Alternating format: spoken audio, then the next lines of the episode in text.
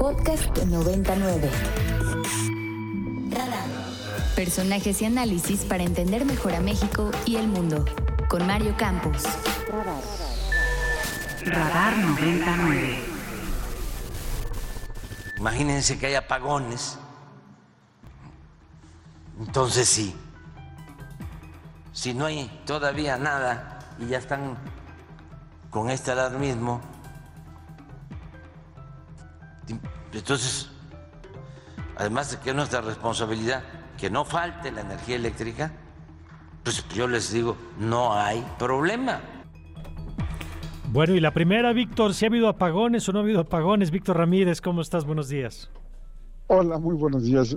El problema aquí es que tenemos que definir a qué nos referimos con apagones. A ver. Eh, digo, todo el mundo lo, lo, percibe como apagones, pero una cosa es el apagón generalizado por algún problema delicado en el sistema y otro es que los hogares ahorita están consumiendo más energía eléctrica de lo que suelen consumir porque están prendiendo aires acondicionados, por ejemplo, incluso instalando, hay ahorita un problema de, que mucha gente no encuentra ya aires acondicionados, una sobreventa, se jala mucho más energía, el transformador no soporta y entonces hay una interrupción, digamos, local de energía eléctrica. Esto ha estado sucediendo en los últimos días en muchísimas ciudades del país, pero no son apagones eh, masivos como a lo que me imagino que se refiere el presidente que no ha sucedido.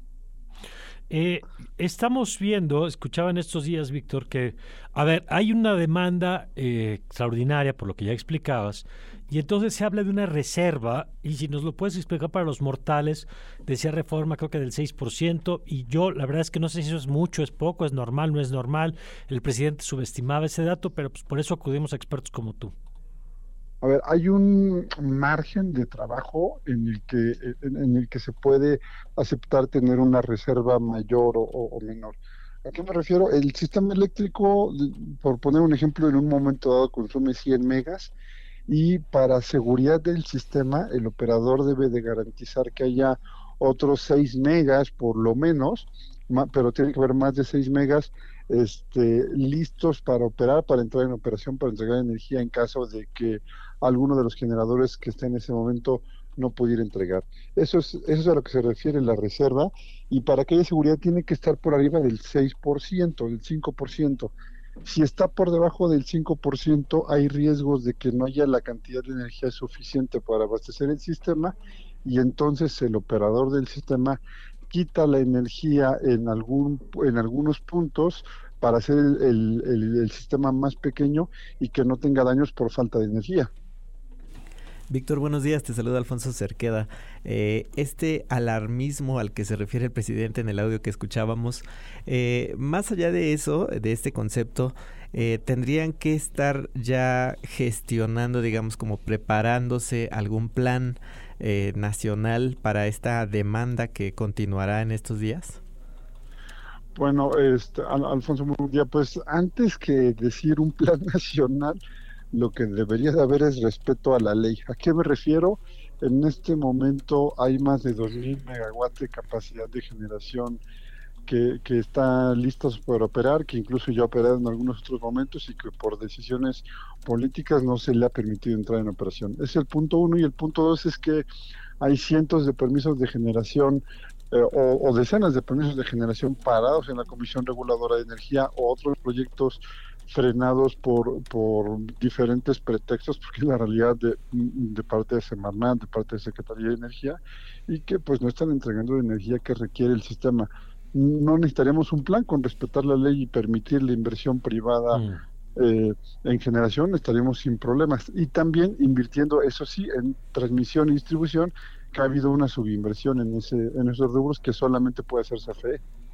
Víctor, eh, hemos platicado con varios ambientalistas en los últimos días y el, el, común denominador es que esto que estamos viendo es una probadita de lo que habremos de ver en los próximos años, este aumento de las temperaturas, o el aumento, el contraste de las temperaturas, porque ahora es calor, pero también sabemos que cuando sea frío puede ser más frío y en los dos casos necesitas consumo de electricidad.